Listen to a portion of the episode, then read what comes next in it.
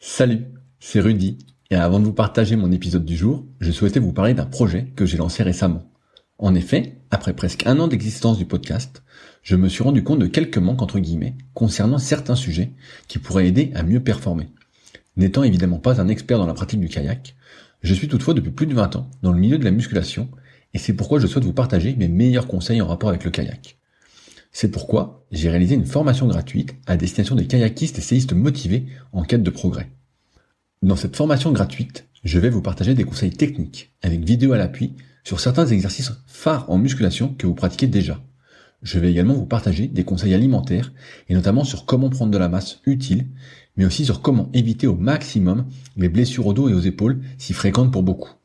Enfin, je vous partagerai ce qui est pour moi un trait de caractère indispensable à cultiver pour aller encore plus loin parce que votre réussite ne dépend que de vous. Si vous êtes intéressé par cette formation gratuite, cela se passe directement sur le site www.secretdukayak.org en renseignant votre email dans la petite pop-up présente sur la page d'accueil qui apparaît moins de 5 secondes après que vous soyez dessus. J'espère sincèrement que cela vous aidera. N'hésitez pas à me faire un retour après avoir suivi cette formation gratuite si vous aviez des idées, questions ou suggestions. Salut, c'est Rudy et je vous souhaite la bienvenue pour ce nouvel épisode des Secrets du kayak. Le but de ce podcast est de vous partager ma passion du kayak de course en ligne et de partir à la rencontre des champions. Qui sont-ils et que font-ils pour performer au plus haut niveau?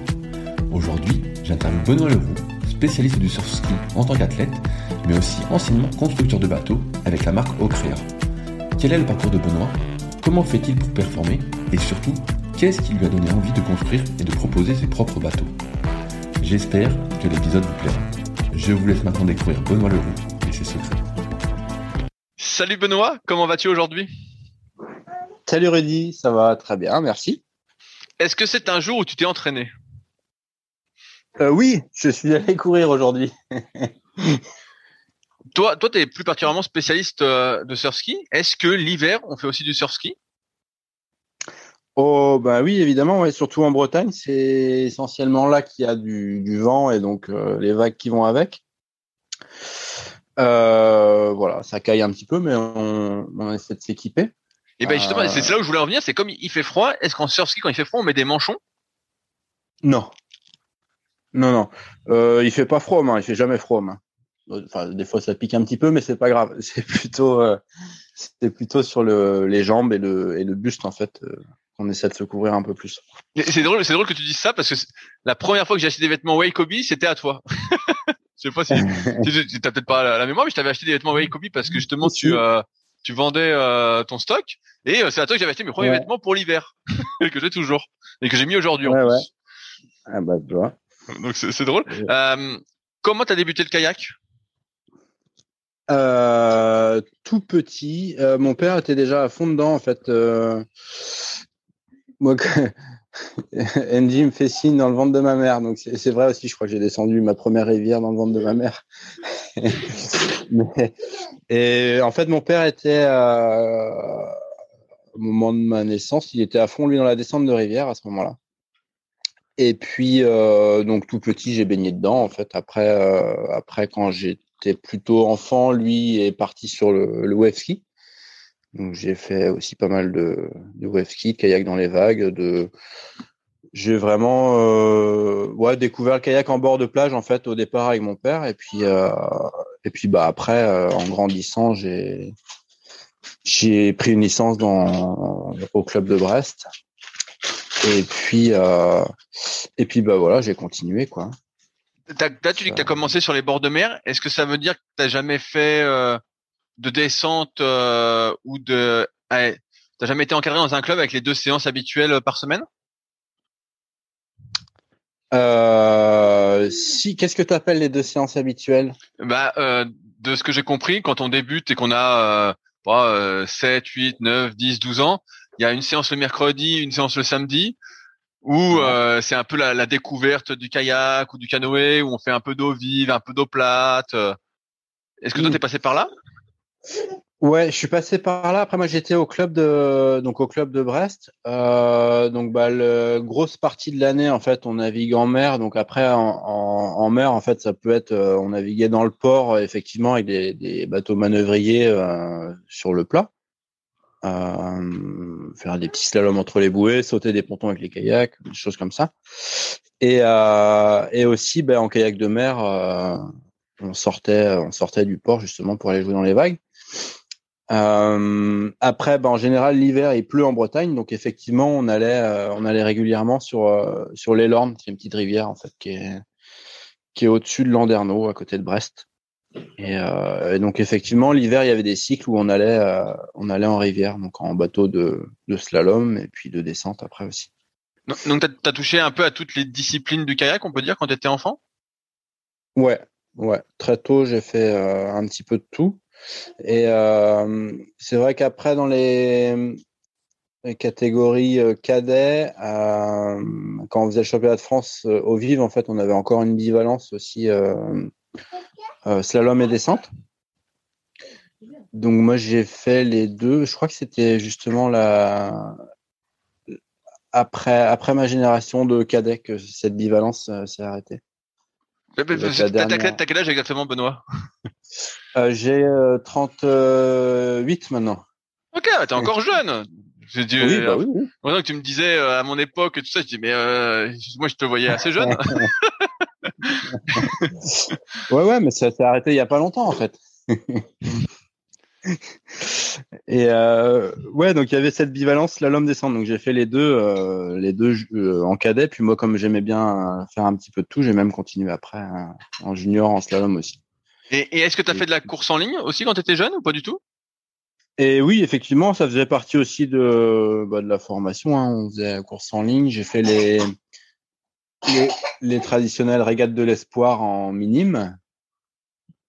Et puis euh, et après en cadet, par contre, non, moi je me suis plus tourné sur l'eau vive et, la mer. Ce qui faisait déjà un bon programme. Et puis c'était euh, ouais, la course en ligne m'attirait moins à ce moment-là. C'est venu plus tard. Est-ce que tu avais fait d'autres activités sportives en parallèle du kayak ou tu as vraiment fait que kayak, kayak, kayak? Euh, J'ai ramassé quelques pâquerettes sur les terrains de foot. j'ai fait un petit peu de judo aussi avant. Et, euh, et puis, euh, si, bah, en fait, je voulais commencer le kayak euh, en poussin première année à 8 ans, mais je nageais pas très bien. Donc, mon père m'a envoyé faire une année de natation pour apprendre à nager correctement avant d'avoir le droit de prendre une licence de kayak. Est-ce que en eau vive, tu te distinguais euh, des autres? Est-ce que tu étais meilleur que les autres ou pas du tout? Euh, bah, j'étais euh, ouais je me débrouillais bien. Après j'étais meilleur que certains moins bon que d'autres. Après en eau vive euh, en eau vive j'ai fait en KDM j'ai fait bah, troisième au championnat de France sur le combiné slalom descente. J'avais un niveau à peu près à peu près équivalent en slalom et en descente. Et Ouais, si en cadet junior, je me débrouillais bien, ouais. Ok, ouais, ouais, donc t'étais quand même plutôt pas mal, quoi. Et qu'est-ce qui a fait que tu t'es tourné alors vers le surf ski après? Parce que finalement, t'étais bien en slalom ou descente, t'aurais pu choisir de rester dans l'un des deux? Ouais, ben en fait, c'est ce que j'ai fait. En fait, j'ai fait du, donc j'ai fait les deux jusqu'en junior.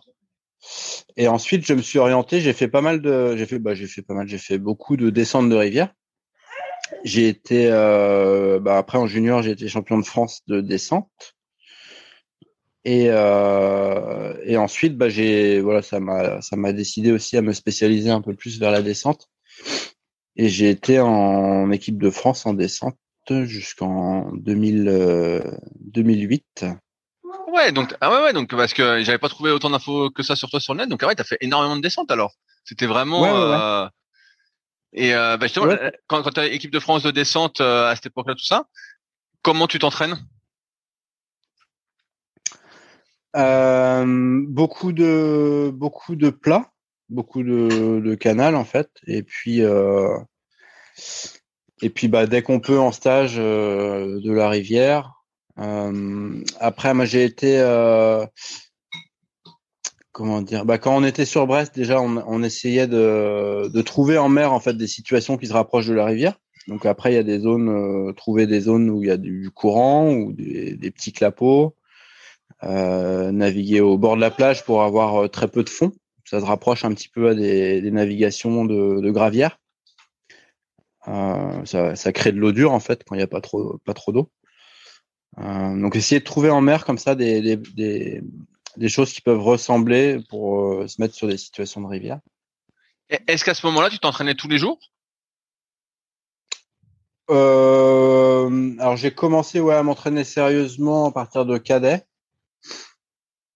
J'ai fait ma, alors que je revienne en arrière, ma première année de junior, j'étais encore à Brest. Et euh, ouais, c'est ça. Et ensuite, je suis allé, euh, je suis allé à Rennes. Été sur le pôle espoir euh, à Rennes en fait, euh, avec une, équipe de descendeurs, bah, dont euh, j'étais avec Arnaud Ibois à ce moment-là euh, sur Rennes. Je sais pas si ça te. Oui, oui, ça, ça, me parle. Oui, oui, tout à fait. Mais je cours après Arnaud depuis maintenant euh, plusieurs mois pour l'avoir sur le podcast. Et euh, pour l'instant, ah ouais, je, je n'arrive pas encore à l'avoir. Et donc, euh, bah ouais, en fait, j'étais euh, Arnaud, il a un an de plus que moi, donc on a fait, euh, bah, on a fait pas mal de descentes. On a été en équipe en descente ensemble justement, et, euh, et en partenaire d'entraînement sur le sur le pôle euh, pôle espoir d'abord, puis pôle France à Rennes. Est-ce que quand tu finis le pôle espoir, tu rentres au, au pôle France? Non, parce qu'en fait, j'ai fait ma, enfin pas en structure parce que j'ai fait j'ai été faire moi ma terminale à Rennes. Et euh, après au niveau du choix d'études en fait j'ai fait une licence euh, en matériaux composites qui m'a amené à Lorient. Donc j'ai pas je suis pas resté sur Rennes à ce moment-là. Je suis retourné naviguer euh, avec mon kayak de descente en mer est-ce que cette licence était euh, une préméditation pour la suite? Ah, oui évidemment ouais, ouais. tout à fait oui ouais, ouais. T'avais ouais, déjà dans l'idée de construire des bateaux alors? Ouais, je savais pas encore s'ils auraient des voiles ou autre chose, mais euh, mais oui, oui, ça faisait partie de ça faisait partie des plans, ouais. Et euh, à ce moment-là, donc tu, tu, fais de la descente, euh, tu continues. Est-ce que tu performes au niveau international en descente? Alors j'ai jamais été champion du monde. Hein. J'étais plutôt moi le, ah, j'étais je pense le, bon partenaire d'entraînement. Euh, essayer de se rapprocher du top 10. J'ai jamais, jamais été, euh, j'ai jamais fait de podium. Donc j'ai fait des, performances qui, voilà, qui étaient tout à fait honorables, mais pas, euh, pas de quoi me placer parmi les, tout meilleurs mondiaux. Qu'est-ce que tu penses qui t'a manqué pour être parmi les tout meilleurs?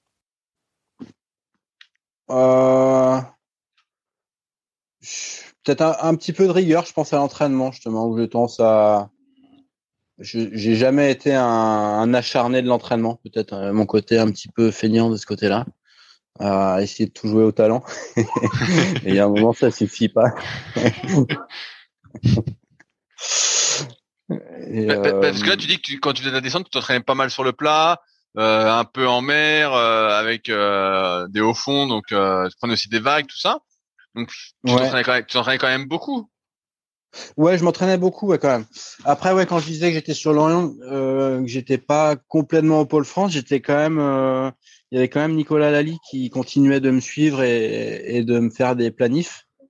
Euh, je le voyais régulièrement aussi sur les stages. Euh, donc j'étais, euh, j'étais à Lorient euh, un petit peu isolé pour m'entraîner, mais j'avais quand même un suivi. Et puis là-bas, j'avais aussi un, ben, bon partenaire d'entraînement avec qui je me tirais la bourre depuis les années cadets, en fait, qui était aussi en, en études à Lorient. Donc on était deux à, naviguer en mer à, ensemble, en fait. Euh, enfin, naviguer en mer, et puis le fait d'être sur Lorient, on n'est pas très loin non plus des, du Scorf et des Roches du Diable. Donc on avait aussi de bonnes opportunités en rivière pendant l'hiver. Est-ce qu'en mer, tu naviguais en bateau de descente? Oui. Chose, okay. chose okay. que je trouve incompréhensible aujourd'hui. Ouais, ouais, j'allais te dire, euh, t'es en mer et tout, avec les vagues et tout. Euh, là, si tu te retournes en mer avec ton bateau, c'est, c'est, la merde, là.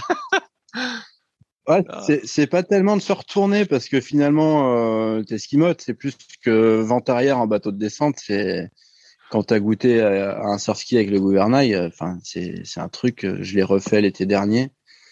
Euh, en fait, c'est nul, quoi. mais, mais au moins, euh, quand tu sais faire du vent de travers en bateau de descente en mer, tu sais l'emmener partout où tu veux ton bateau de descente. je, je, parlais avec euh, avec Renaud que j'ai interviewé précédemment, la difficulté qu'a pour pour lui et moi j'en parle pas, c'est pire, de lire justement la mer. Et toi, de ce que je comprends, tu as fait beaucoup de mer, donc même en bateau de descente, euh, et tu as fait beaucoup de rivières aussi de descente. Comment on apprend à lire euh, un, un, plan d'eau? Tu vois, si tu devais m'expliquer simplement comment on lit un plan d'eau, comment on sait euh, comment se placer, tu vois? Je saurais l'expliquer un petit peu, mais en termes de, de placement, de te dire bah là tu attends que ta pointe elle soit vers le bas et et tu démarres, ou alors euh, des petits conseils de, en gros quand la pointe est quand la pointe avant est en l'air, en gros ça sert à rien de pagayer, c'est comme si tu montais une côte, d'attendre d'attendre la pente la pente suivante qui te porte. Des petites choses comme ça pour le surf, c'est des choses que que finalement maintenant avec du recul et puis l'expérience, euh, je j'expliquerai. Euh, je pense que ça fait euh, 3-4 ans peut-être que je réfléchis un petit peu à ce que je fais en mer. Avant ça, c'était vraiment au, feeling. J'avais pas de pas de recul. J'aurais pas su t'expliquer pourquoi ça c'est plus rapide que ça. C'était euh, uniquement du ressenti, je pense. C'est intéressant ce que tu dis parce que justement, je, la discussion qu'on avait avec Renaud là-dessus, c'est que euh, on, se disait que euh, en fait, euh, les, les, meilleurs en surf ski, bah, naviguaient un peu de manière instinctive, savaient quand il fallait pas yéyer, quand il fallait se laisser porter, tout ça. Et, euh, je me demandais, bah, est-ce que quelqu'un t'avait aidé justement à comprendre comment lire un plan d'eau, ou est-ce que c'est vraiment naturellement à force de faire? Non, c'est à faire, ouais, c'est à faire, à essayer, à faire. Ouais. Non, non, c'est essayer, essayer plein de trucs dans tous les sens. Euh... Après, j'ai toujours bien aimé aussi que ce soit les bah, les bateaux de descente ou, ou, les surf skis de bah, de jouer avec les limites de ces bateaux-là, d'aller euh, d'aller dans les vagues en bord de plage, de, de se faire prendre en travers, d'essayer de, de les ramener, de vraiment de trouver les limites du bateau, et jouer avec l'assiette avant, arrière, la gîte, le gouvernail. Euh. Et ouais, c'est vraiment de la recherche personnelle euh, de, sensations. Et, et, donc avec, avec, cette recherche personnelle, est-ce que tu as pris beaucoup de gamelles? Ouais, ouais, ouais.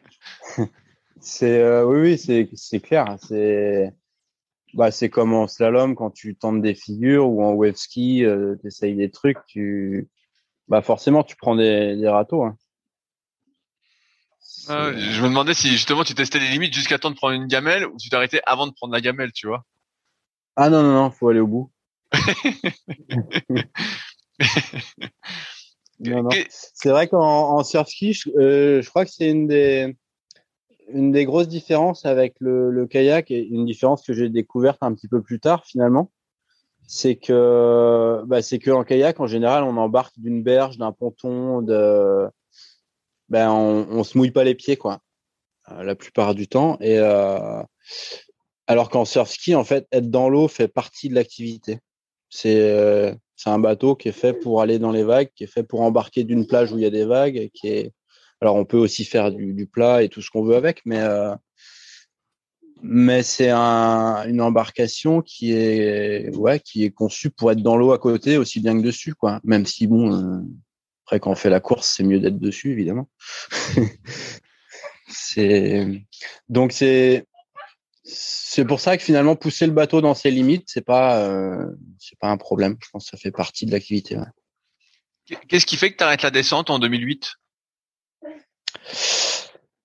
euh, bah en fait, 2007-2008, en gros 2006, 2007, 2008, c'est trois années que moi j'ai consacré euh, quasiment que à l'entraînement en descente. Euh, il y a eu un moment donné, en, bah, c'est en termes de choix de vie, j'avais pas de, j'avais mes parents qui me sponsorisaient toujours. J'avais pas spécialement de boulot. 2008, j'ai bah, j'ai fini mes études moi en 2000, 2006. Donc en gros, j'ai pris deux années après les études, 2007-2008, pour faire que du bateau. Et puis à un moment donné, bah, il fallait bien se mettre euh, au boulot. Moi, j'avais ce, ce projet aussi de création d'entreprise. Et puis, euh, puis projet d'enfant. en fait, j'ai eu mon premier qui, a, qui est né en 2009, donc il a été conçu en 2008. Voilà. D'autres projets de vie qui ont fait que voilà, je tournais, je tournais un peu la page du haut niveau en décembre pour me lancer sur, euh, sur d'autres projets. Tu disais que tu avais un, un, euh, projet de création d'entreprise. Qu'est-ce que tu voulais faire? Eh ben, je voulais fabriquer des, des kayaks. Et tu as commencé l'aventure quand? De, de, créer des bateaux justement? Alors 2009, 1er janvier 2009. Ah ouais, ah ouais, je savais pas que c'était si si euh, vieux entre guillemets. Et si, euh... si, ouais, ça a tenu euh, ouais, une dizaine d'années. Ouais. Et, et, au début, tu faisais quoi comme bateau alors? Parce que ta, ta marque, donc pour, pour ceux qui connaissent pas, c'était Ocrea. Déjà, ouais. euh, j'ai envie de te dire d'où vient le nom, assez euh, original. Ocrea, c'est euh, c'était le, le O pour l'océan, créa pour la côté création, avec euh, le K du kayak à Ocrea. C'était un petit peu un mix. Euh, voilà, c'est ce nom-là qui est ressorti. et, et, et à l'époque, tu crées ta marque de bateau pour quelle raison tu juges que ce qu'il y a sur le marché euh, te convient pas et que tu peux faire euh, je sais pas mieux si on peut dire? Ouais si clairement euh, en fait j'ai fait euh, bah, j'ai eu cette chance aussi d'être euh, au tout début du surf ski en France les, les premiers bateaux sont arrivés euh, quoi 80, entre 98 et 2000 2002 moi j'ai dû faire mon premier championnat de France en en 2000, je crois, sur un surski. Et la position, euh, en gros, on avait les, les fesses en, au fond, les pattes en l'air. Et c'est par rapport aux, aux positions qu'on peut avoir en course en ligne ou même en bateau de descente, même si en descente, on a les fesses un peu plus bas. C'est des positions qui étaient, euh, bah, qui étaient nulles quoi, au niveau ergonomie. Et, euh, et le premier bateau, bah, c'est mon père qui l'avait importé. Premier bateau que j'ai eu, euh, en fait, j'ai commencé par le découper pour modifier le cockpit, quoi, en gros. Qu'est-ce que c'était comme bateau que tu as découpé? C'était un, un, je crois que c'était Fen, un Mako Millennium. Ok, Mako, je vois. Ouais, c'était les, c'était un bon bateau, hein, une super coque, mais euh, ergonomie nulle quoi. Donc, Et qu'est-ce que euh... tu changé au, cockpit alors? Que tu t'es mis plus comme un course en ligne? Eh ben j'ai rabaissé, ouais, ouais, retrouver une position course en ligne un peu plus hein, entre le, un petit peu à mi-chemin entre la course en ligne et la descente. Parce que la position course en ligne, ça fait une, un siège qui est assez haut. Euh, en mer, on a besoin quand même d'un peu plus de stabilité que sur euh, de l'eau que sur de l'eau purement plate. Donc la hauteur de siège va plus se rapprocher du bateau de descente. Ok. Et euh, est-ce que tu avais des, des, commandes avant de lancer ton entreprise de bateau ou tu t'es parti un peu comme ça en disant je vais trouver des personnes qui en veulent après? Ouais, j'avais. Euh, en fait, j'avais. Euh, j'ai pas pris les risques tout seul au début. j'ai fait. Euh, donc ouais, je te disais en début des années 2000, j'ai commencé par modifier des bateaux existants. Et ensuite, donc moi j'ai fait une licence, donc ma licence en matériaux composites. J'ai fait mon, mon stage de fin de licence chez Polyform qui fabriquait des kayaks de mer du côté de Rennes. Donc ce qui m'a permis aussi d'ailleurs de, retourner sur une saison euh, bah, au Pôle France à Rennes à ce moment-là. Je faisais encore de la descente.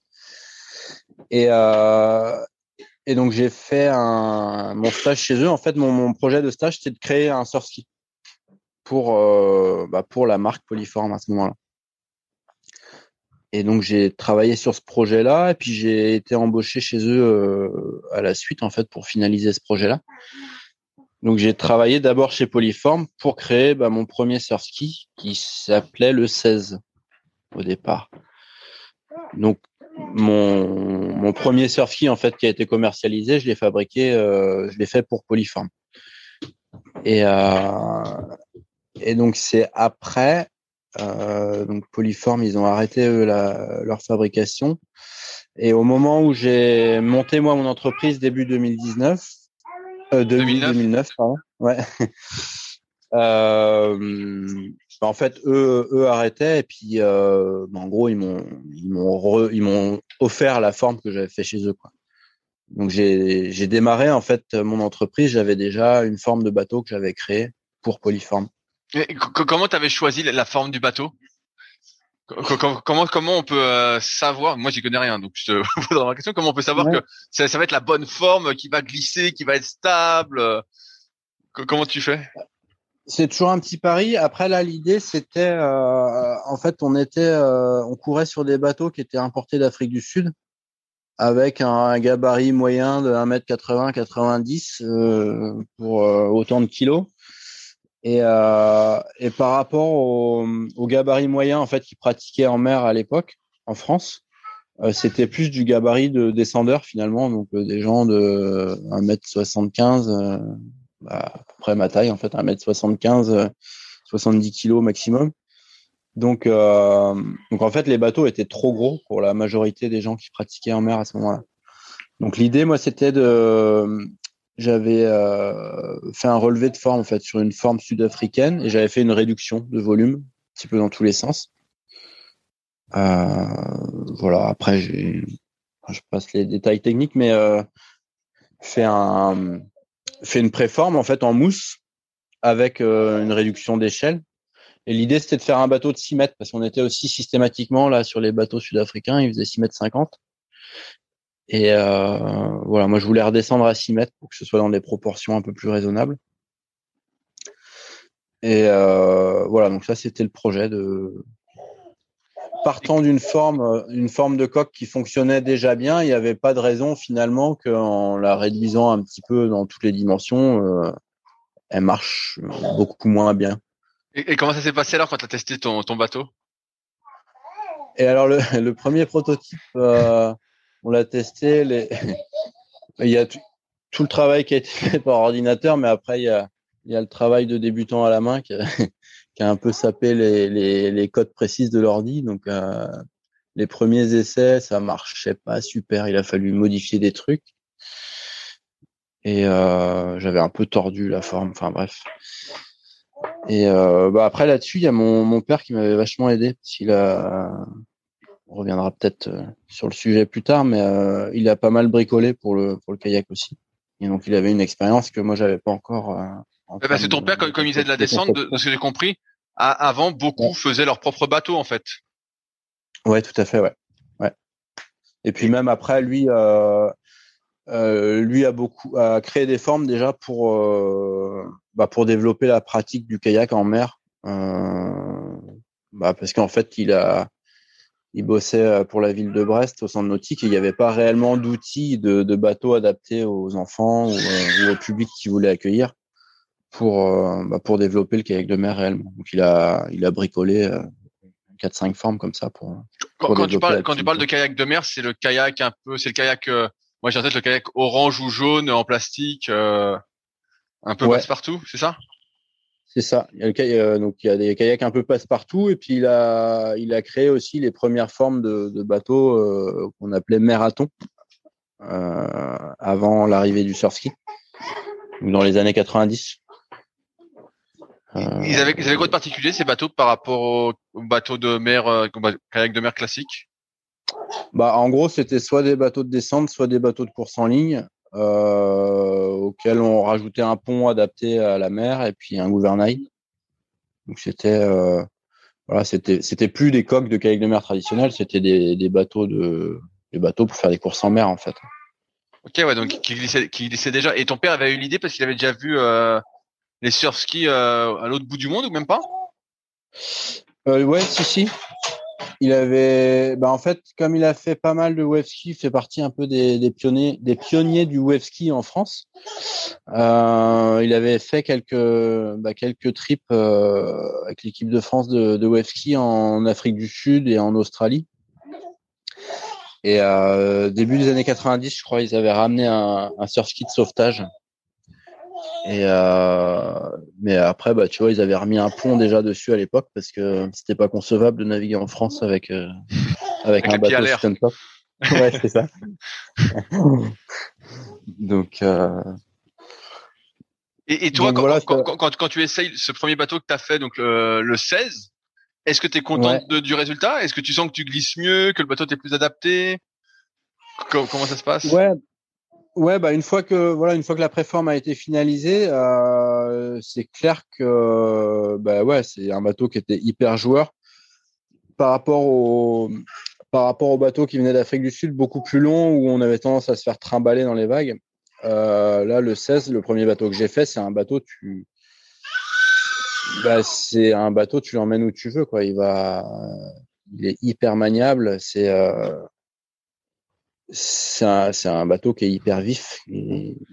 J'adore naviguer avec encore. Ah, tu, tu, tu, tu l'as encore? Alors j'ai encore euh, là j'avais fait des modifs. Alors je l'ai appelé Loya après celui que j'ai modifié. En fait j'ai gardé un petit peu la même coque, mais là euh, le pont euh, le pont je l'avais remodifié. Euh, bah, c'est pas pas si vieux, ça devait être en 2017, 2018, 2018 je crois. J'avais remodifié le pont. Et donc c'était Loya, mais c'est euh, c'est la même coque, c'est la coque du 16 euh, de départ hein, qui est euh, ouais qui marche très bien. Et, Hyper exigeante, mais. Est-ce que quand tu as sorti ce bateau-là, ça, il a eu du succès rapidement? Beaucoup de personnes ont voulu s'en procurer un? Ouais, ouais, c'est un bateau qui a très bien marché parce que bah parce que assez unique finalement bah, par rapport au, au bateau beaucoup plus long qui venait d'Afrique du Sud. Euh, je pense que c'était un des premiers bateaux euh, de 6 mètres, en fait. Un des premiers surf de 6 mètres. Et puis, euh, et puis bah, parallèlement à ça, en fait, c'est vrai que moi, j'étais, au moment où j'ai lancé ce bateau-là, j'étais, bah, je pense j'étais le leader sur le, sur le circuit français. Donc, bah, forcément, quand tu gagnes des courses avec un bateau, et bah, ça, tout le monde veut le même. Sur pareil. Et euh, du coup, ouais, c'est un bateau qui a bien marché dès le, dès le début, ouais. Mais pour, les fabriquer, moi, ce que j'ai compris en regardant un peu les vidéos sur toi, c'est que c'était vraiment artisanal. En fait, c'est toi qui vraiment faisais tout à la main. Euh, il n'y avait pas vraiment d'usine avec des employés euh, ou autre, si? Ouais, non, non, tout à fait. Non, non, c'est moi qui faisais tout. Ouais, ouais. Ouais, ouais, de la conception à la vente. Voilà, je faisais je faisais l'ensemble de, de, la chaîne. Qu'est-ce qui a fait que tu as, fait d'autres bateaux après? Parce que si le 16 allait bien, pourquoi tu en as fait d'autres? Euh, bah Pour euh, répondre à d'autres euh, d'autres publics, justement.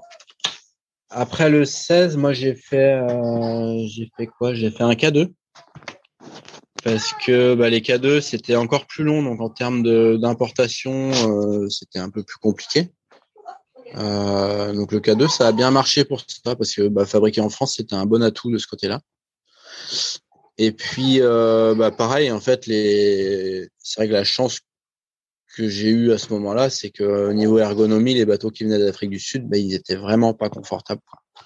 Donc, euh, il suffisait que je sorte un, un K2 avec euh, avec un siège qui ressemblait qui ressemblait au, au 16 et euh, et puis bah ça plaisait à tout le monde quoi. Quand, quand, tu quand tu dis euh, le, siège, ben moi j'ai testé pas mal de surf ski. Il y a des surf ski en fait où tu as une sorte d'énorme bosse, on va dire euh, sous les cuisses. Est-ce que toi en fait tu gommais ça pour être plus vers l'avant? Ouais, exactement. T'as as, l'impression que ça te penche en arrière, euh, t'arrives pas à te ouais, quoi? Ça, ouais. Donc toi tu gommais ça alors? Ouais, c'est exactement ça.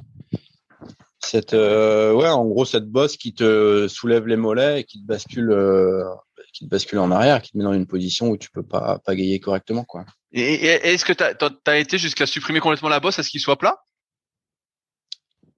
Pas plat complètement, mais euh, quasiment, ouais. Ah ouais, donc là, là t'étais, pratiquement comme un course en ligne. Alors s'il y a plus de boss, euh, pratiquement. Euh. Ouais, après, bah, tu es obligé de garder une bosse toujours parce que finalement, chaque volume que tu enlèves dans le cockpit, c'est un volume potentiel d'eau qui peut se remplir euh, quand tu prends les vagues. Donc, euh, bah, donc du poids.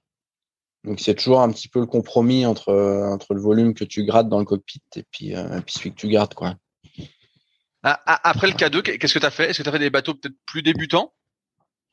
Alors après le K2, ouais, j'ai fait le le Omania qui était un bateau euh, alors qu'on considérait plutôt débutant à l'époque mais qui aujourd'hui euh, dans la gamme se situe plutôt dans les bateaux intermédiaires. C'est un bateau qui est euh, un bateau débutant, mais pour des gens qui faisaient déjà du kayak en gros. J'ai fait ce, ce Omania là, et puis j'ai fait euh, le Marmousse le Marmouth, ça c'est un projet qui a été euh, j'ai développé avec le comité départemental du Finistère. C'était l'idée de faire un, ben, un bateau euh, adapté aux enfants. Euh, parce qu'en fait, dans le Finistère, il y a, bah, moi, j'ai commencé comme ça aussi mes premières courses. C'était les coupes du Finistère en kayak de mer. Et, euh, et donc, bah là, en 2000, 2010, en gros, les, les gamins, ils couraient toujours avec des kayaks de mer traditionnels entre guillemets. Euh, du coup, l'idée c'était de, bah, de créer une forme un peu plus compétitive, qui se rapproche un peu de, ce qui peut se faire en course en ligne où les gamins ils arrivent en, Benjamin, ils naviguent déjà sur des, bateaux euh, relativement performants, quoi. Ils sont pas, ils sont pas en train de pousser de l'eau euh, dans des kayaks de mer. Donc, il y a eu un, projet, euh, ben, c'est avec Marc Berson en fait, qui suivait ça dans le Finistère, qui m'a demandé si ça m'intéressait de créer une forme pour les gamins. Donc, on a, on a évalué un petit peu les, les contraintes et puis. Et puis en gros, bah eux, ils, il s'engageait en fait à commander un, un, parc de bateaux si, si moi je me lançais dans, dans le délire. Donc, euh, donc bah, on a lancé le truc. ah, super, euh, bah, ça c'était génial hein, d'un point de vue ah euh, entrepreneurial. Ouais, ouais, carrément. Ça c'était c'était super. Et puis bah c'est un bateau. Bah là, tu vois, je te le disais, aujourd'hui j'ai eu un, coup de fil pour bah, d'un club qui cherche à avoir ces bateaux-là parce que ben bah, c'est un club qui fait de la mer et de la course en ligne et, euh, et c'est le seul bateau qui correspond aux gamins quoi. Donc euh, euh voilà. Donc donc euh, s'il y en a qui écoutent qui ont des solutions de production pour relancer quelque chose je, je suis preneur. Et voilà ouais c'est un bateau ouais je crois que c'est une, une de mes plus belles réussites ouais, ce bateau là au niveau de et, puis bah je pense que J'allais te dire qu'est-ce qu'il a de, de, de, différent? Parce que sur un surf ski, moi de ce que je vois, c'est que tu modifies un peu la forme en dessous, tu mets un plat ou pas de plat, il est plus ou moins rond, et après tu modifies la, largeur. Ouais. Est-ce qu'il y a d'autres choses que tu modifies quand tu fais un surf ski à, à, part le siège, euh, là j'ai bien compris. Bah là, ce qu'il est, euh, là selon quoi il est complètement différent, c'est que euh, dans le projet, ouais, c'est au-delà. Là, donc là, je te parlais d'une polyvalence mer course en ligne. Euh, mais au-delà de cette polyvalence-là, au départ, ça devait être un bateau avec le club, avec lesquels les clubs pouvaient euh, faire de la descente, de la mer et de l'eau calme. Donc il y avait un, un pont amovible dessus, un petit capot. Ok, énorme. Euh, un gouvernail relevable sur l'arrière. Et, euh, et au, final, dans, dans la réalité, les capots, euh, ils sont restés au fond des clubs. Ils, sont, ils ont servi trois fois, ils sont restés au fond des clubs. Et les gamins, ils descendaient en rivière sans, sans le capot. Donc, donc euh, voilà, ça, le concept, euh, c'était bien sur le papier, mais, mais en vrai, ça n'a pas, pas super marché. Euh, au niveau de, au niveau de la forme de ce bateau-là, en fait, du coup, c'était l'idée d'avoir un bateau qui fasse aussi bateau de descente. Donc en longueur, c'est un bateau qui fait 4 mètres 50.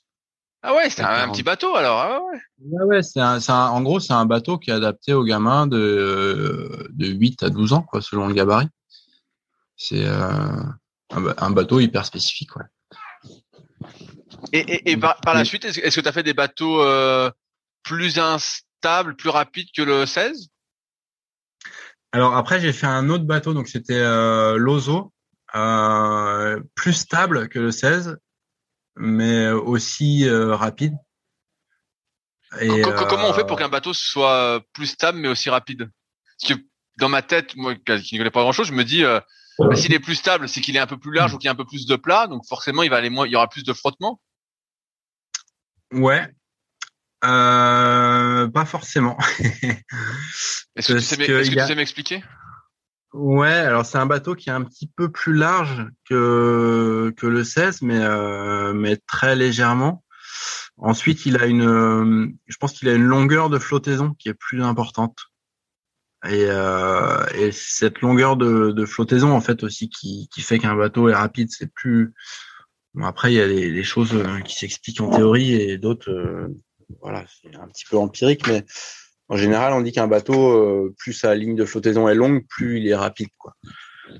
À largeur, euh, à largeur équivalente, en tout cas. Qu'est-ce que s'appelle la, la, ligne de flottaison? Ça va être, euh, bah, en gros, quand tu regardes un bateau sur le plat euh, avec quelqu'un dedans, ça va être la longueur de la partie immergée.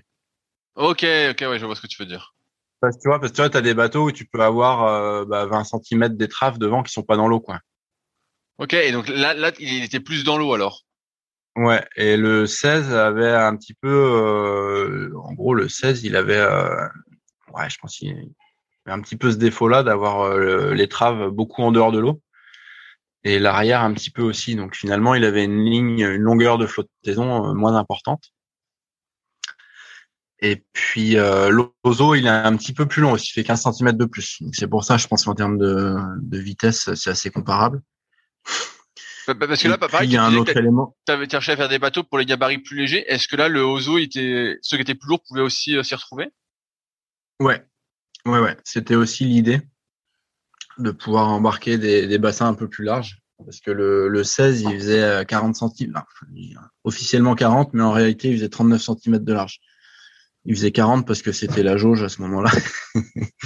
39 de large, ben c'est pas beaucoup. C'est comme un course en ligne, ça, 39, non? Ah ouais, ouais c'est euh, la largeur de bassin et puis euh, et puis un centimètre de chaque côté quoi. Ouais, c'est ben, c'était pas large. Et, et là sur, sur le le Ozo, ça faisait combien alors? Et le Ozo, il fait entre 42 et 43. Ah ouais, donc il, était au niveau du bassin, il était un peu plus, bien plus large alors. Euh... Ouais, ouais. Et puis ouais, il avait une bah, plus de portance euh, sur l'arrière, donc euh, un peu plus facile euh, bah, pour ressentir les vagues, pour partir au surf. Et puis euh, il y a aussi un autre élément. Euh, en, fait, on, on, peut pas parler que de vitesse pure. C'est vrai que le fait qu'il soit plus stable, ben, finalement, tu peux engager plus le bassin et, et, même quand il y a des conditions, être dans une dans une position beaucoup plus propulsive. Donc au final, tu es plus rapide que dans un bateau où tu es, es, constamment à gérer la stabilité. quoi. Est-ce qu'à un moment, tu as été copié par euh, des marques étrangères? Sur justement la modification du pont ou, euh, ou ces choses-là? Je crois pas. Je crois pas, non. Bah, parce, que... parce, que... moi, je, de ce que tu me dis, moi, je trouve ça assez euh, intéressant, tu vois, d'avoir un surf ski où t'es euh, plus, on va dire, plus dominant sur l'appui, tu vois. Ouais. Donc, euh... Et donc, euh, je ouais. me dis pourquoi, pourquoi personne d'autre ne le fait? Ouais, alors ah si, je, euh, enfin je veux dire, je, je je pense pas avoir été copié dans le sens où je pense pas qu'il y ait un mec qui ait pris un, un, un, de mes bateaux et qui ait fait un moule dessus. Euh, après, je pense que globalement, euh, la plupart des, des, fabricants de surf ski sont allés vers là, vers euh, vers une modification des cockpits, euh, parce que tu vois, c'est pareil en termes de, au moment où je faisais le 16, chez Polyform, il y avait en fait, à ce moment-là, tous les, je sais pas si tu vois les les bateaux de les premiers surfskis, en fait, tu avais les deux pieds séparés. J'en ai parlé justement avec euh, Renaud euh, dans ce podcast. Justement, les deux pieds séparés et après, tu avais les deux pieds euh, serrés. voilà. Et donc, euh, et donc moi, quand j'ai créé le, le 16 en 2005, euh, bah, j'ai fait, euh, j'étais à l'atelier, je fais mon, bah, un truc où on a les deux pieds ensemble finalement comme comme dans la plupart des kayaks tu les pieds sont pas séparés. Et, euh, et à ce moment-là je suis allé en 2005 sur une de mes premières courses inter à Tahiti. Et euh, et là bah, j'ai vu euh, Oscar Chalupski qui était avec un, un Epic et tu vois il venait de faire ça aussi en fait. Donc c'est c'est des choses euh, toi sans forcément copier l'un l'autre euh, bah tu te dis ah bah ouais en fait on va dans la même direction euh, en termes de de conception de bateau. Donc lui était avec euh, avec Epic à ce moment-là. Okay. Donc c'est pour ça que je te dis, il n'y a pas forcément, euh, je pense pas avoir été copié, mais mais je pense qu'il y a un moment donné, il y a eu de plus en plus de, de kayakistes à se mettre au surf ski et à se dire non mais euh, là, faut qu'on se rapproche d'une position efficace comme on peut avoir en, en course en ligne. Je, je suis un petit, Donc, je suis un petit détour parce que là, tu parles de compétition internationale internationale en surf ski. Moi, j'avais compris que tu avais fait beaucoup de descentes euh, jusqu'en 2008, mais en fait, tu faisais parallèlement ouais. du surski euh, à fond aussi. Oui, alors j'étais à fond dans la descente. En gros, j'étais engagé euh, euh, bah, en, plutôt en descente, dans le sens où j'avais des engagements au niveau de, bah, de l'équipe de France, euh, et puis du pôle France et compagnie. Euh, mais dès que je pouvais, euh, dès que je pouvais, j'allais en, surf ski. Ouais. Si le calendrier le permettait, je m'alignais sur les, les, courses en surf ski. Ouais. Ok, ah ouais. Et, et, et en surf ski, donc tu as performé aussi au niveau international alors? Est-ce que tu as plus performé qu'en descente? Ouais, ouais, ouais. J'ai bon après sur les premières courses, là je te parle de 2005, c'est des courses. Euh... Je prenais le tarif, hein, je prenais 10 minutes, un quart d'heure avec les premiers. Euh... Ça c'est euh, un peu découvert euh, découvert le sport. Et euh, après ouais j'ai performé plus euh, à partir de bah, quand le, le circuit surf ski s'est mis en place de façon un peu plus officielle euh, au niveau bah, au niveau de l'ICF quand le surf ski en, euh, premier championnat du monde a eu lieu en 2013. Euh, avant ça, en fait, on avait quelques coupes du monde où si je faisais des je faisais quelques perfs, mais finalement il y avait c'était souvent des, des, courses primées, donc il y en avait en Belgique, il y en avait il y en avait bah, à Tahiti, des trucs comme ça. Puis les, les premières courses qu'il y avait en Europe, finalement, il y avait un ou deux Sudaf qui venaient, et puis euh, et puis bah un mois, donc euh, finalement c'était assez euh, dire relativement relativement facile de faire un top 3 finalement parce que tu avais euh, avais deux chasseurs de primes sud-africains et puis et puis il restait une place sur le podium pour moi. Euh... Est-ce que est-ce que justement quand, quand tu lances ta marque de surf ski, toi à ce moment-là tu te tournes vraiment vers le surf ski euh, en termes d'entraînement et de compétition? Tu te mets vraiment plus à fond dessus?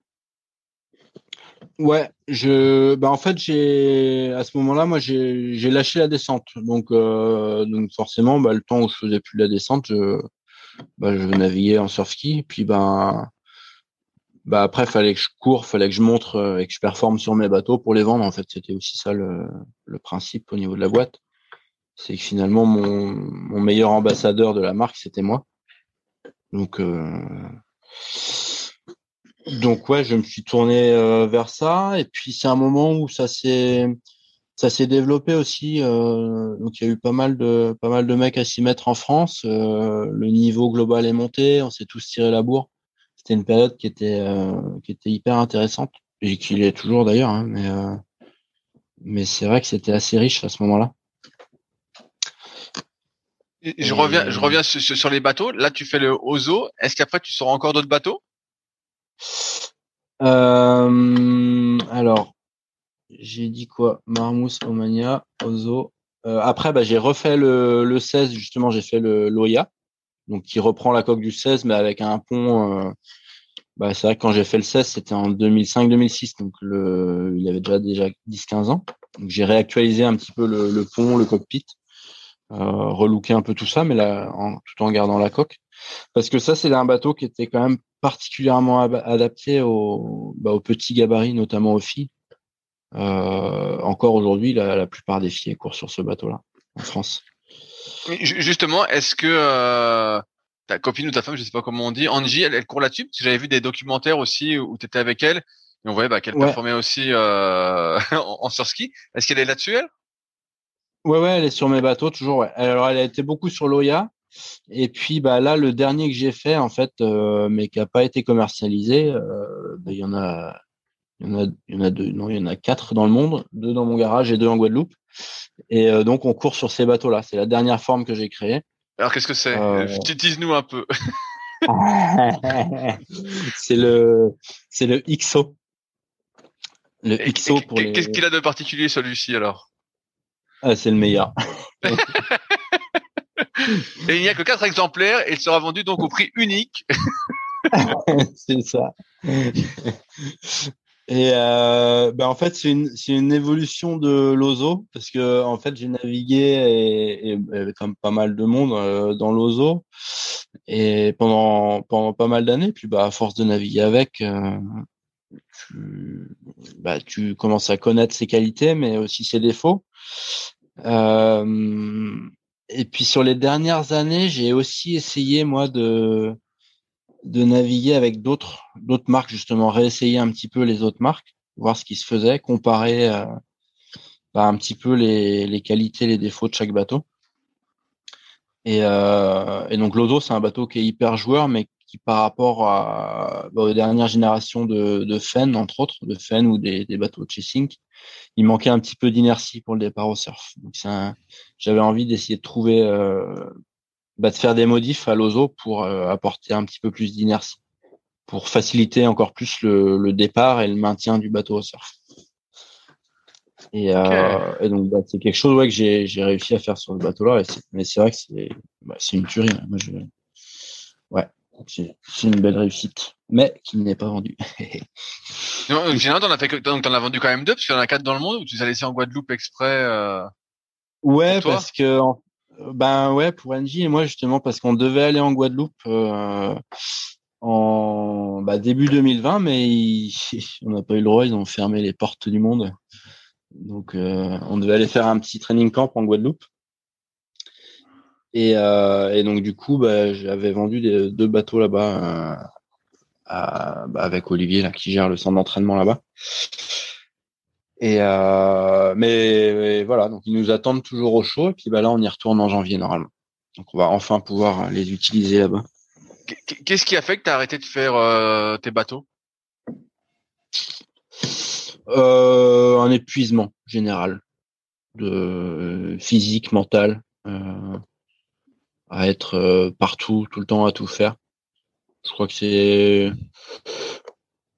ouais, j'avais envie de, j'en avais, j'en avais marre en fait, tout simplement, de, de passer beaucoup de temps pour euh, bah, pas gagner grand chose finalement euh, financièrement.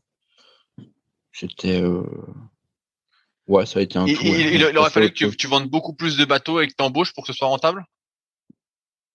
Je pense qu'il aurait fallu ouais, réussir à changer d'échelle. Que, bah, que je trouve quelqu'un pour s'occuper de la commercialisation, que, que je trouve une entreprise pour s'occuper de la production et, euh, et que moi je reste euh, uniquement sur de la conception. Je pense que je pense que si j'avais réussi à trouver ça, euh, j'aurais pu continuer. Après, je, je dis si j'avais réussi à trouver, mais je crois que je l'ai pas vraiment cherché non plus. aujourd'hui, tu, fais quoi alors comme boulot? Eh ben, aujourd'hui, je suis éducateur sportif. Dans, dans le kayak? Ouais, dans le kayak. Ouais. J'ai, donc j'ai arrêté, euh, j'ai arrêté l'entreprise en, en quoi, en, en août 2019 et j'ai enchaîné euh, sur une formation. J'ai enfin j'ai passé mon BP euh, mon BP GEPS kayak. Ok. Et donc depuis là, tu t'occupes d'un club alors? Alors euh, pas d'un club en particulier. Je donc là j'ai en fait j'ai passé mon BP GEPS au, centre de formation euh, Nautisme en Bretagne, qui est à Sainte-Marine au sud de Quimper. Et, euh, et là en fait je suis en je me suis remis en en micro-entreprise. Et donc, je fais des, des, prestations, en fait, aussi bien pour des clubs que pour euh, bah, ce le centre de formation où j'ai passé mon BP. Euh, et donc, je m'occupe, euh, bah, là, en ce moment, je, je m'occupe des formations de futurs moniteurs de kayak. Ok. Donc, essayer de, de leur transmettre bah, la passion, en fait, du, du kayak et du surf ski en particulier. Ouais. Tout, tout, à l'heure, tu, tu, disais en rigolant, si quelqu'un a des moyens de relancer la production, euh, est-ce est que c'est un, un, appel du pied ou pas du tout? Ouais, clairement, si. C'est euh, moi, c'est parce que je garde quand même euh, bah, une certaine frustration finalement parce que je suis arrêté, je me suis arrêté, mais je suis pas allé, euh, je suis pas allé au bout. J'y ai mis tout ce que je pouvais comme énergie, mais mais aujourd'hui, bah ouais, il me reste des moules dans mon hangar qui servent à rien et dont une forme qui est, qui est bah, la dernière que j'ai faite, qui est, bah, qui est, je pense, extraordinaire. Et euh, et ouais, bah je, ouais, ouais, je pense qu'il y a une, frustration un petit peu de ce côté-là. Alors après, je me suis fait une raison. C'est pas, c'est pas très grave en soi. Euh, des marques qui apparaissent, qui disparaissent, il y en a, il y en a, il y en aura d'autres. Mais, euh, mais effectivement, je pense que si ça pouvait continuer d'une manière ou d'une autre, euh, bah, j'en serais d'autant plus heureux. Ouais. Combien de temps tu, tu mets à faire un bateau? Quand tu mettais à faire un bateau? Euh, En gros, euh, en temps cumulé, euh, on arrivait autour de 30-35 heures. Ok, donc, donc après, C'est-à-dire si demain, de demain, qu'à l'époque quand tu étais ouvert, je te commande un bateau, sous combien de temps je peux l'avoir? Trois mois. En gros, c'était ça. Moi, le délai que je me fixais au maxi, c'était trois mois. Ok. Euh, sachant que bah après il y avait des, suivant les périodes il y avait euh, plus ou moins de listes de listes d'attente mais euh, ouais je pense qu'en moyenne c'était trois mois. Et puis même euh, même en général si je pouvais annoncer euh, un mois je disais quand même trois mois. Parce que comme ça ça me laissait du temps pour aller pagayer. Est-ce que quand tu lances ton, ton entreprise bah, je sais que tu continues à pagayer, mais est-ce que tu continues à pagayer dans une optique justement euh, de compétition, vu que toi, tu es, l'image de la marque, qu'il faut que tu performes? Est-ce que tu t'entraînes tous les jours? Est-ce que tu es à fond euh, toujours sur l'entraînement? Euh, non, clairement au début j'ai j'ai levé le pied, j'étais euh, j'étais moins à fond tous les jours. Je pense que euh, j'ai fait les premières années un petit peu sur mes sur mes acquis. Euh, et puis finalement, de, de retourner pagayer un mois avant les échéances, euh, bah c'était suffisant pour se remettre en frite parce que parce que je pense que le, le corps a quand même une, une grosse mémoire de, des doses d'entraînement que qu'on prend les années d'avant. Donc alors après, euh, peut-être que j'aurais pu aller plus vite effectivement hein, en m'entraînant plus sérieusement. Mais en tout cas, au début, euh, ouais, j'avais tendance à rester euh, rester sur euh, sur les acquis. Et puis à, à pas forcément euh, m'entraîner comme un acharné tous les jours. Beaucoup, j'ai toujours beaucoup navigué à l'envie. Et, est-ce que tu t'y es remis plus par la suite? Je m'y suis, euh, je m'y suis remis plus, ben euh, à cause ou grâce à NJ. Mais comment, comment tu l'as rencontré d'ailleurs? Est-ce que tu l'as rencontré sur un bateau? Euh, ouais, c'est un peu ça, ouais. Euh, bah, Angie, elle, a commencé le kayak au club de Brest, où moi j'étais. Donc, il ah, faudra lui demander, mais je pense qu'au début, j'étais un peu plus un idole que.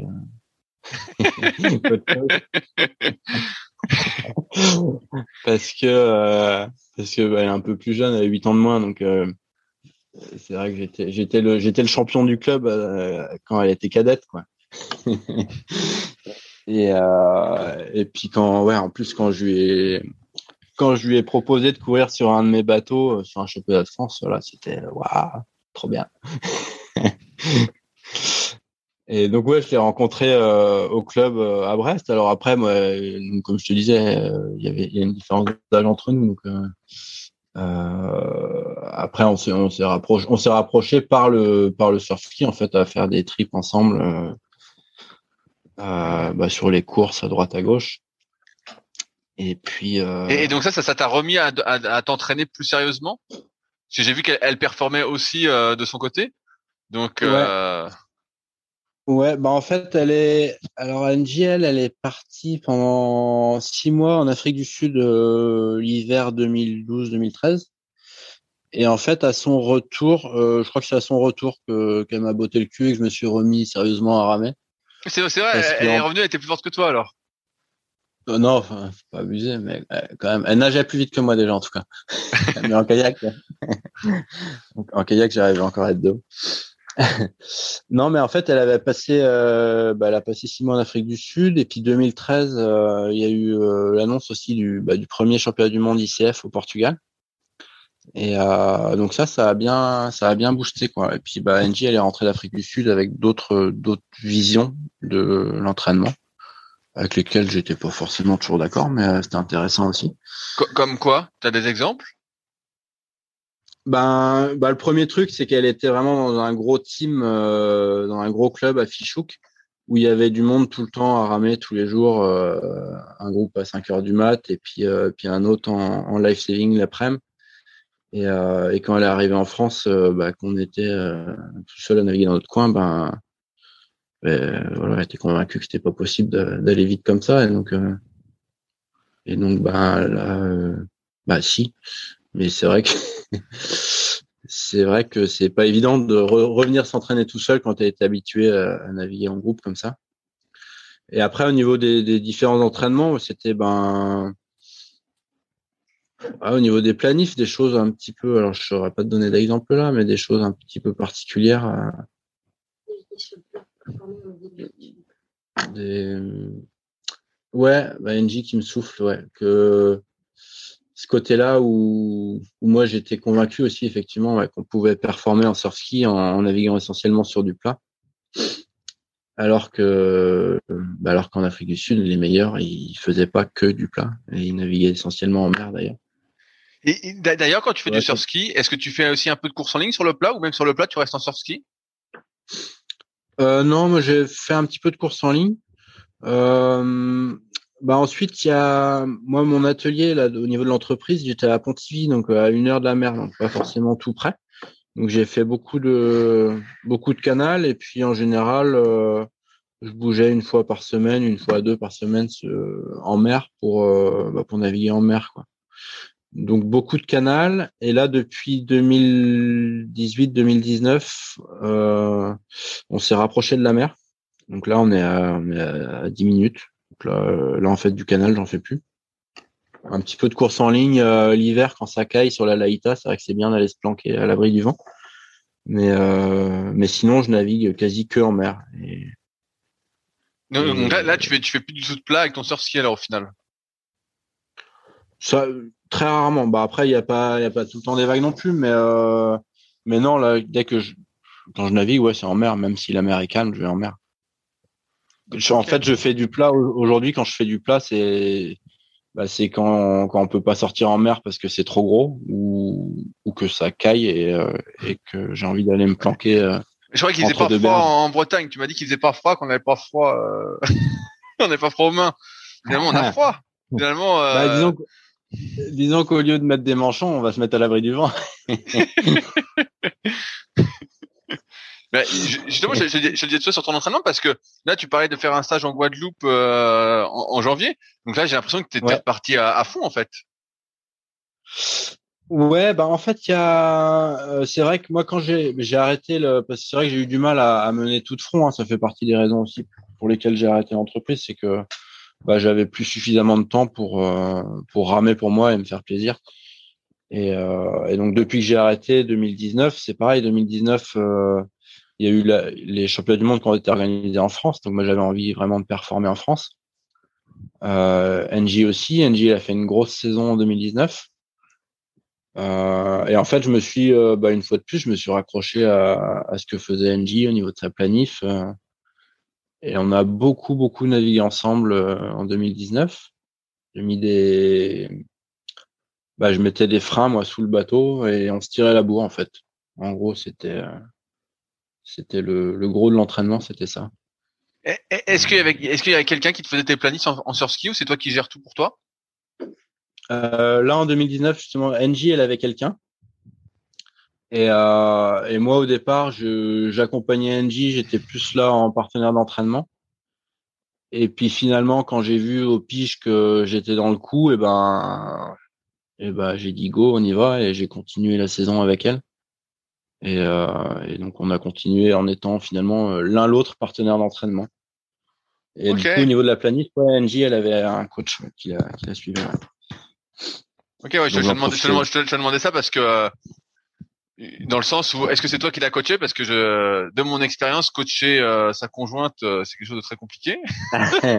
so, faut, à mon avis, faut pas le faire. Donc je me demandais quelle était ton expérience sur le sujet? Non, je suis assez d'accord avec ça. C'est, pas simple. C'est vrai qu'on a, on a fait pas mal de nos premières expériences euh, communes en équipe de France n'ont pas été simples euh, à vivre. Euh, pour pour qu'on performe tous les deux, ça a été, ouais, c'était pas, ouais, c'était pas évident. Je pense que chacun a son stress et et voilà. Depuis, depuis, on s'en porte pas mal. Mais la première fois, c'était pas évident.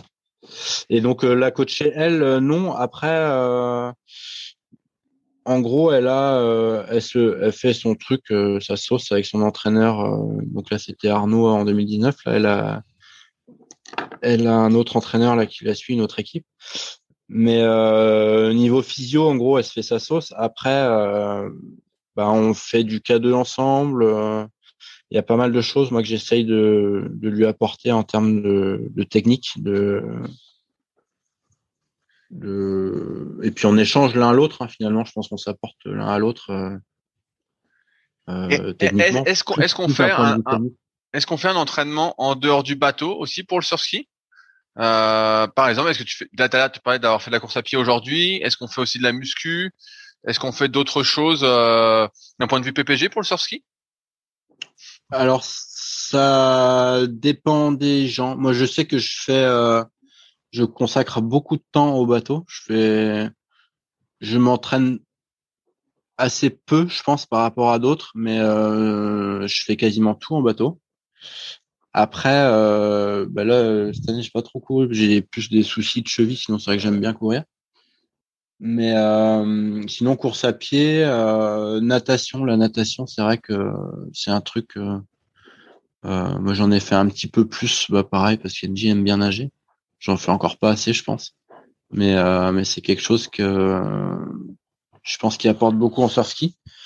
musculation en salle, j'ai, j'ai, ouais, j'en ai pas fait depuis longtemps. Je crois que pourtant l'hiver c'est sympa aussi hein, d'être au chaud en salle. Mais euh, ça j'ai un petit peu décroché. Par contre j'ai fait pas mal de, je suis plus sur de la muscu spécifique bateau. En fait à monter en bateau avec du frein, avec euh, en resserrant la main pour faire du triceps, en écartant pour faire, tu vois, essayer de travailler différemment les muscles essayer de faire des séries qui se rapprochent de, quelque chose qu'on peut faire en muscu, mais en bateau. Un peu plus. Ok, ouais, donc vraiment du spécifique alors. Ouais. Ça, et puis en spécifique, bah, pareil, d'utiliser euh, des bateaux de sauvetage côtier qui, poussent un peu plus d'eau, qui sont beaucoup plus lourds.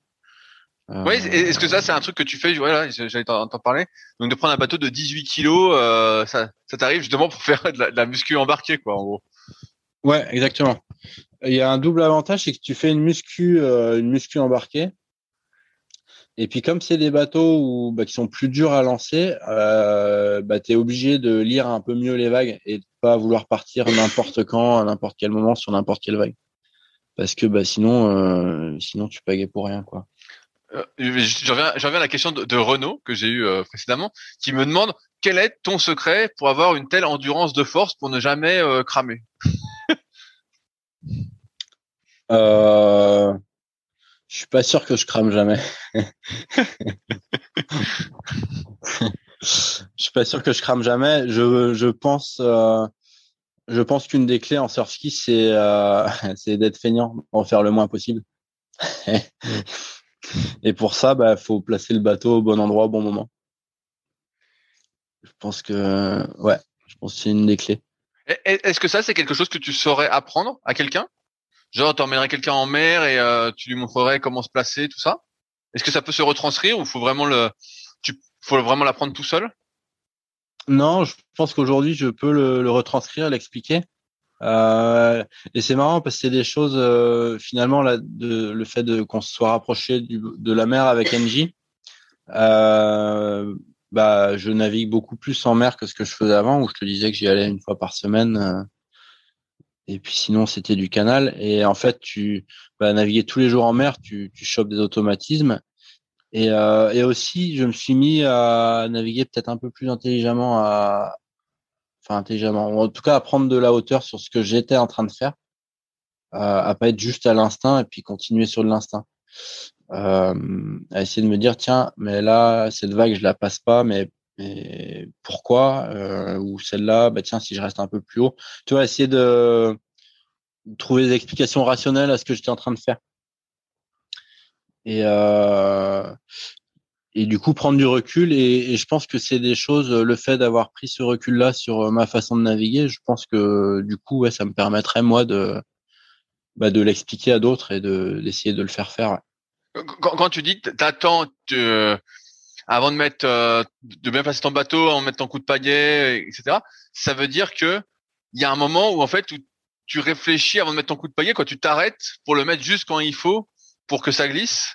Et si tu le fais trop tôt, ça va pas en fait. Donc tu vois, tu euh, tu fais pas ton, ton geste automatique. Ce que je veux dire, tu vois, tu fais pas tac tac tac tac tac. Là, t'es là, tu dis ah là j'attends et là je le mets tout. Tu vois, ça se joue peut-être à une seconde près, hein, mais ou même pas. Mais en gros, ouais, ou moi, ouais.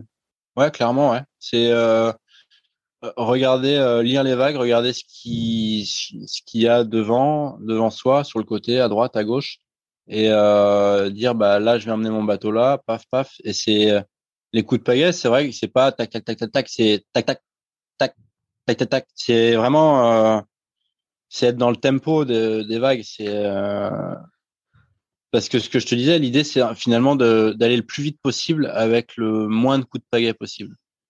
Donc il y a un moment donné où le moindre coup de pagaie, eh ben tu vas essayer de voir si tu peux pas le, le donner un peu plus tard ou, ou carrément l'enlever et, euh, et de jouer à l'économie. Et finalement, euh, c'est pour ça que je te disais que c'est un truc de feignant. Finalement, au lieu de s'entraîner, il faut, au lieu de s'entraîner physiquement, eh ben t'as plus à gagner à, à pagayer moins techniquement. C'est, enfin, c'est, tu vois, c'est de l'optimisation de de chaque coup de pagaie, quoi. Ouais, ouais, je, je, je vois ce que je vois ce que tu veux dire, mais c'est pas facile. Euh, euh, tu vois, quand tu me le dis comme ça, ça m'a l'air facile. Je vois la théorie, mais en pratique, je me dis, euh, tu vois, j'aurais envie de mettre le coup de paillet pour me stabiliser, tu vois, par exemple, plutôt que d'attendre. Ouais. Et ben pour te stabiliser, la pagaie, tu, tu la poses à plat sur l'eau quand tu es au surf. Tu vois, t'as... Ouais, ouais, ouais. Je vois ce que tu veux. Donc t'appuies pas comme un fou pour te stabiliser, sinon t'avances. sinon tu sors non. pas. Ouais.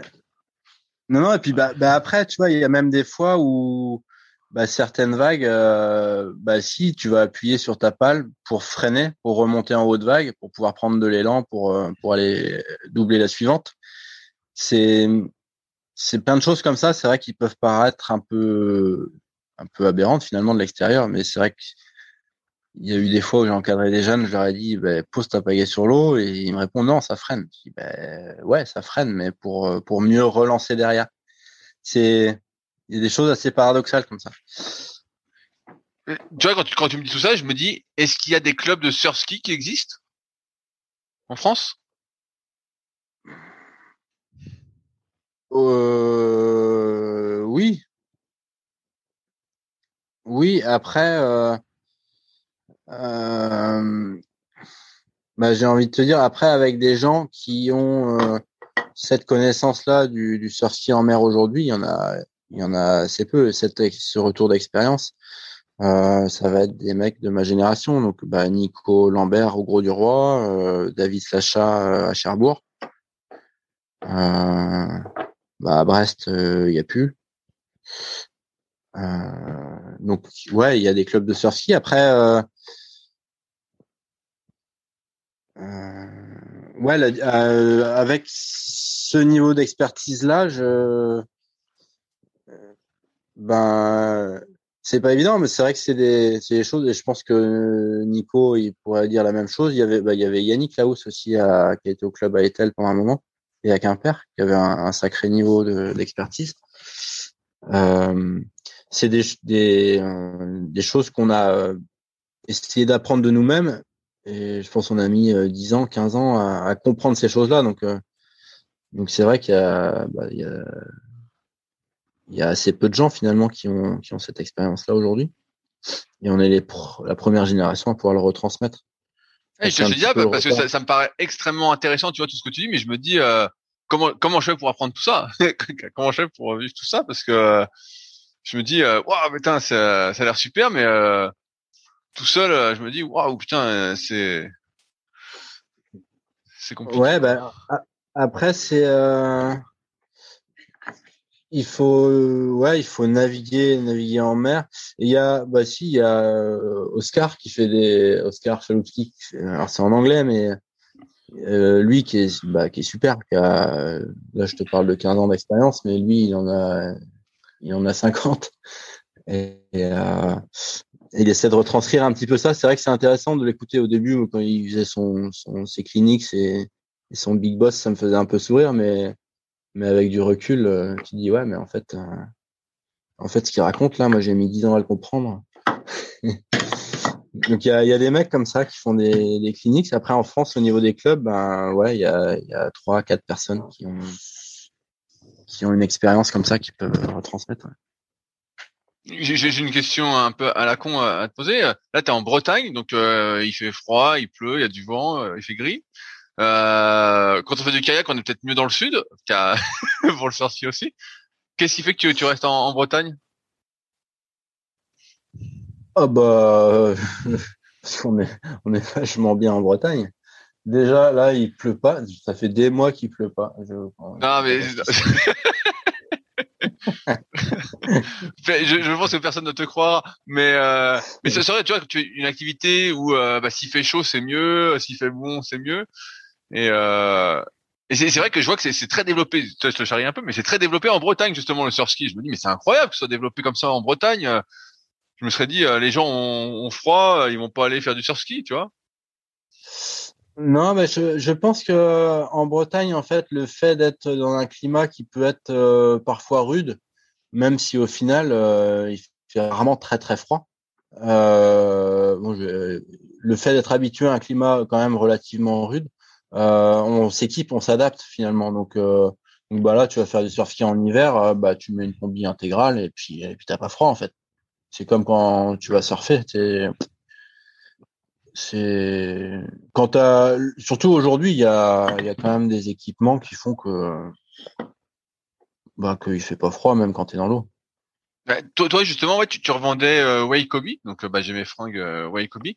C'est ce que tu trouvais de, de, de, mieux pour euh, le surski? Quand il fait froid? Alors euh, quand il fait très froid non.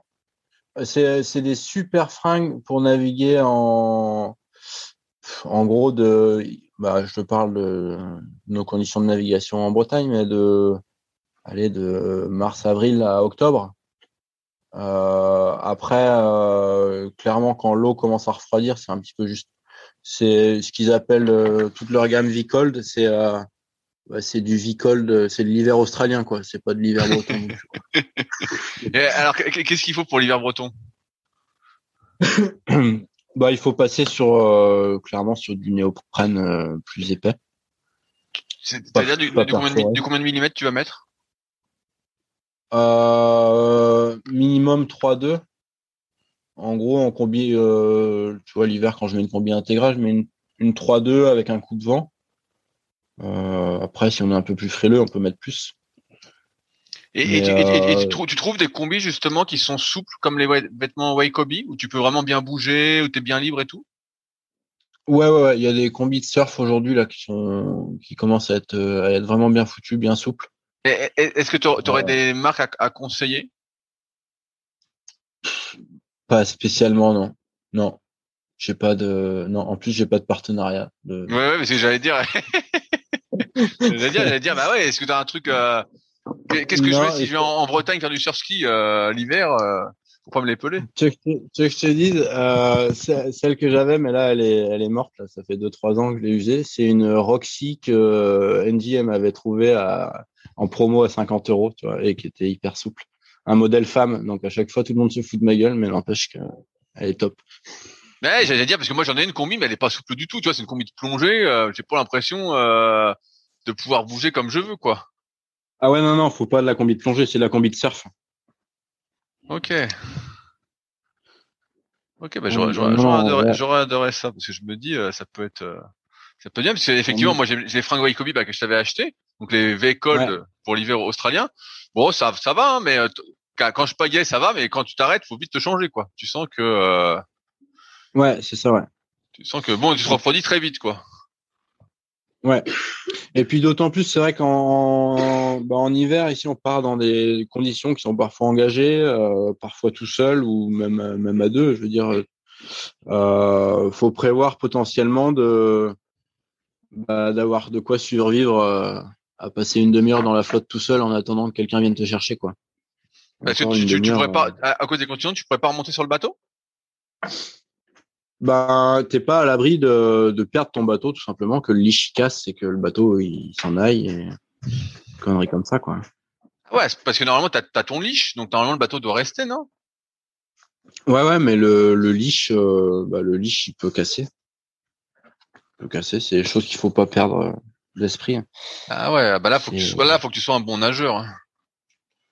Ouais, un bon nageur ou être avec quelqu'un, avoir euh, bah, clairement, là, on, on, sort plus en un moyen de communication. Il y a, il y a aussi ça, c'est d'être en mesure de, de prévenir quelqu'un rapidement en cas de problème. Quoi. Ok, ah ouais.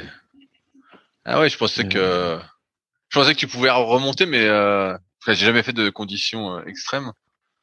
Donc, euh... Bah, si, bah moi j'ai jamais, enfin j'ai jamais eu, euh, j'ai jamais perdu mon bateau, si tu veux, mais c'est des choses qui, c'est des choses qui arrivent. Il y a des accidents, euh, il y a des accidents, bah plutôt en, les accidents en surf ski, on les voit plutôt en Afrique du Sud ou en Australie parce qu'il y a une masse de gens à pratiquer. Mais euh, de temps en temps, ouais, on peut, il y a des articles, euh, des mecs ils, se font secourir parce que le liche a pété, euh, parce que il y a un gouvernail qui a pété, tu peux plus rentrer au bord, parce que tu as pété une pagaie. Enfin, il y a plein de plein de cas de figure, quoi. Et t'as jamais eu l'idée aussi de, l'idée, question con, mais euh, est-ce que t'as jamais fait des, des pagaies aussi, vu que tu faisais les bateaux? Euh, si, j'ai commencé par ça. Euh, quand j'étais étudiant, je faisais des je faisais des pagaies dans mon garage. Et euh, qu'est-ce qu'elles avaient de différentes par rapport à ce qui existait? Ah bah, elles étaient mieux. C'était mieux, évidemment. euh, Qu'est-ce qu'elles avaient de différentes euh, Je sais pas. Bah, c'est des pagaies. J'ai un peu plus de mal à pagayer aujourd'hui maintenant quand, quand je les reprends. Parce que euh, donc, il y a eu un moment où je voulais euh, lancer la production et puis j'étais en discussion bah, avec euh, avec Gentex. Puis au final, j'ai essayé Gentex et, et c'est vrai qu'elles sont bah, elles sont top. Donc j'ai continué avec. Puis j'ai abandonné l'idée de de faire faire des pagaies. Mais euh, bah pareil, c'était j'avais c'était dans l'idée d'essayer des trucs, euh, changer un petit peu l'appui, essayer de l'avoir plus sur l'arrière, un peu plus adapté à au mouvement qu'on peut avoir en surski, euh, un peu moins dur devant pour euh, pour avoir moins une décharge euh, quand tu plantes la pagaie dans l'eau. Euh, ouais, c'est des. Après, il y a toujours le côté. euh, J'ai toujours été animé par le côté création. Donc même si la création elle est pourrie, euh, il y, a le- il y a le côté création qui est toujours sympa. Et- et- Est-ce que tu as déjà eu des, des blessures en surf ski Euh, des blessures en surf ski. Non. tu vois, tu vois, je vois, je vois en course en ligne, bah, il y en a beaucoup qui se font mal aux épaules et, et au dos.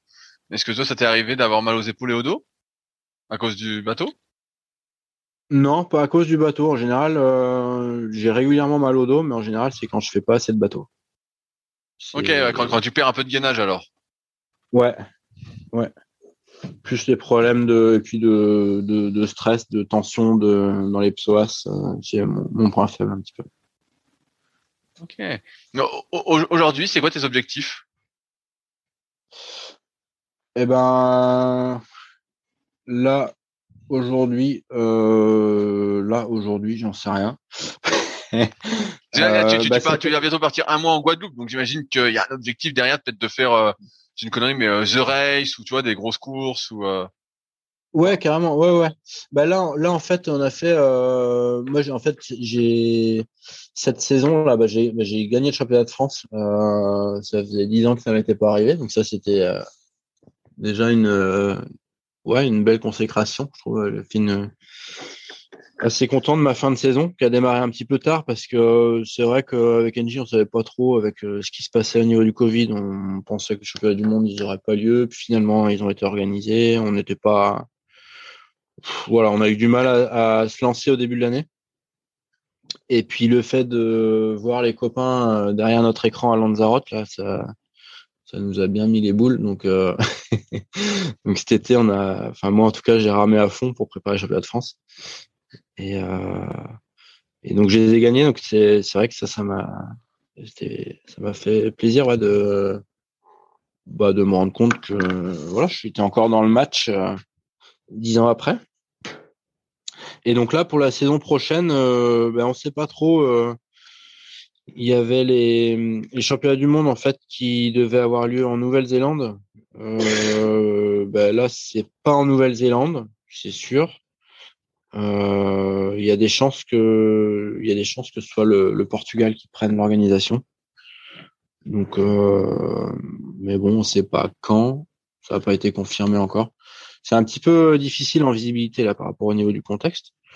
Euh, et puis après, bah, sinon en termes d'objectifs, effectivement, là, là on va en Guadeloupe euh, fin janvier, donc c'est pour euh, bah, pour faire the race et, euh, et pour faire euh, bah, une semaine, dix jours de, bah, de surf ski au chaud.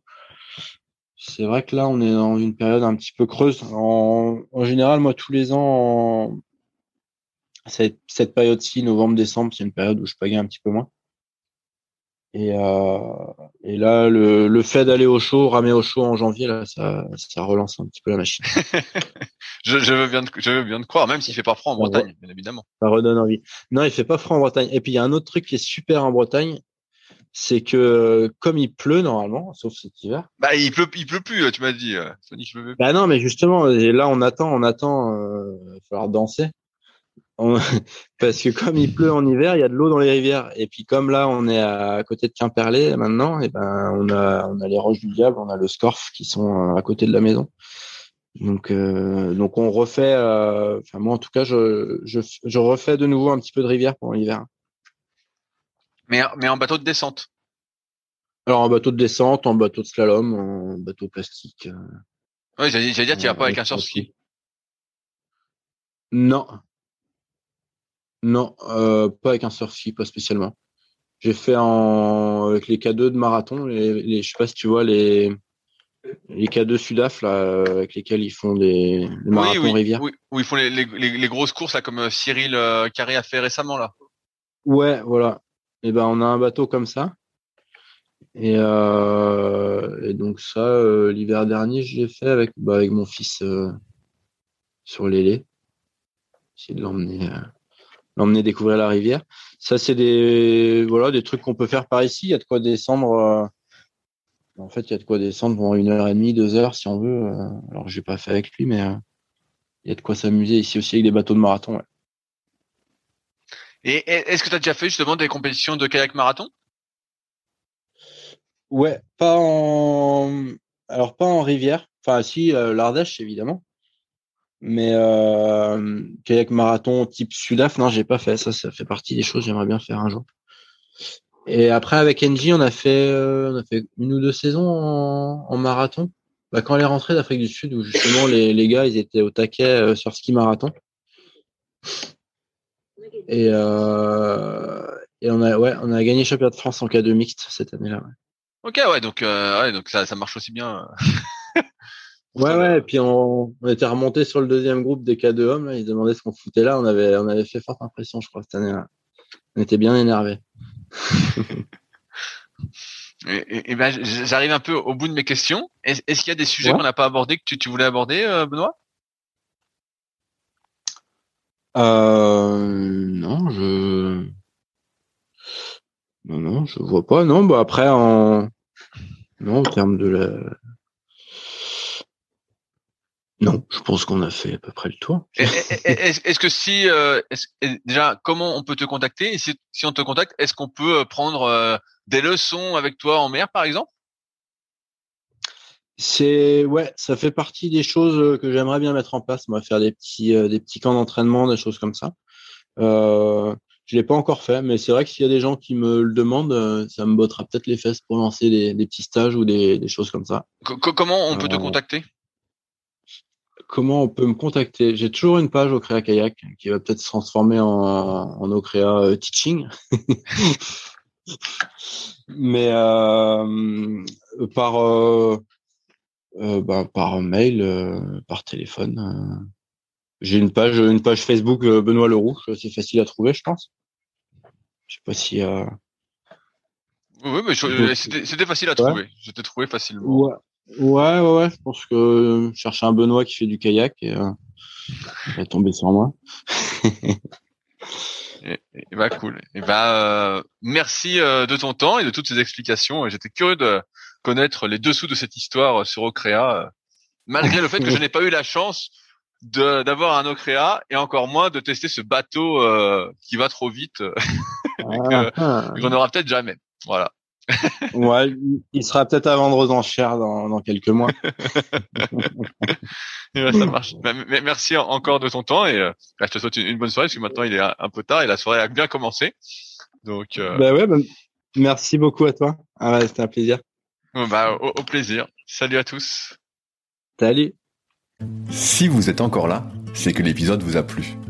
Dans ce cas, je vous invite grandement à m'aider à faire grandir ce podcast en mettant une note de 5 étoiles et un commentaire d'encouragement sur l'application de podcast où vous l'écoutez et plus particulièrement sur l'application podcast d'Apple. Cela m'aidera d'autant plus à accueillir les meilleurs kayakistes français grâce à la crédibilité que vous me donnerez. Enfin, vous pouvez retrouver la retranscription écrite de cet échange sur www.secretdukayak.org. En attendant, laissez glisser et à la semaine prochaine.